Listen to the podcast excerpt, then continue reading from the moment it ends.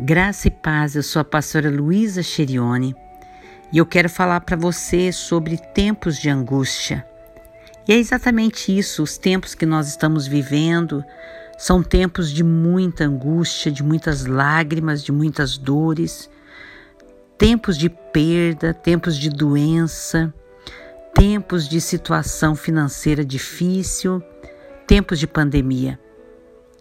E eu lembro de uma palavra que eu gostaria de ministrar ao seu coração que está em Naum 1:7. Diz assim: O Senhor é bom, um refúgio em tempos de angústia, e ele protege os que nele confiam.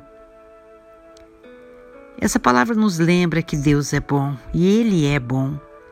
E a bondade é um dos seus muitos traços de caráter. Quando alguma coisa é parte do caráter de um indivíduo, nós podemos esperar que ele sempre reaja de uma maneira coerente com essa característica. E Deus é bom, e é bom o tempo todo, não somente uma parte do tempo, mas em todo o tempo.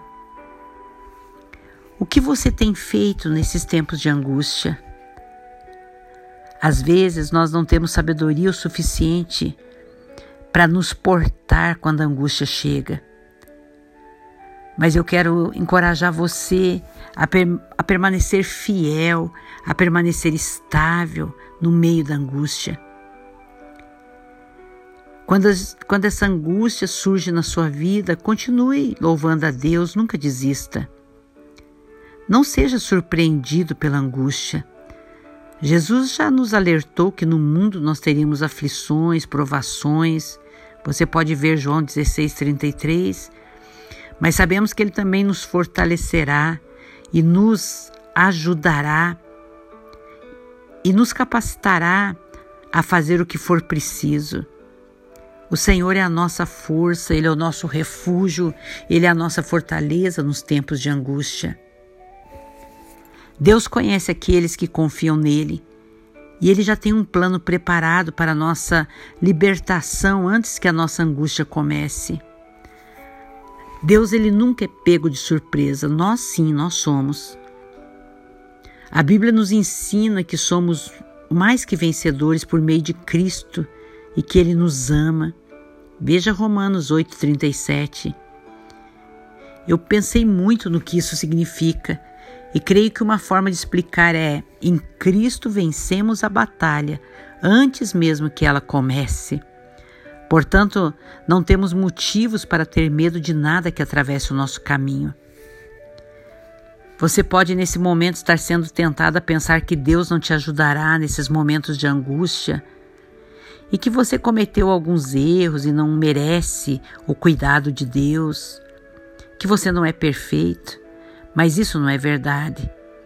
Tiago 1,5 nos diz que se pedirmos sabedoria nos nossos momentos de provação, Ele nos ajudará sem nos repreender ou nos acusar. Sim, o Senhor é bom e felizmente as nossas fraquezas não podem mudar isso. Ele nos ama incondicionalmente e procura um coração que confie nele, que o ame, e não que tenha um desempenho perfeito.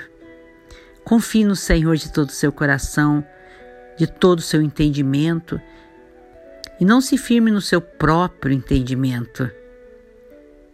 Você pode saber como seu problema será solucionado, mas desde que você conheça Deus e Ele conheça você, você sabe tudo o que precisa saber.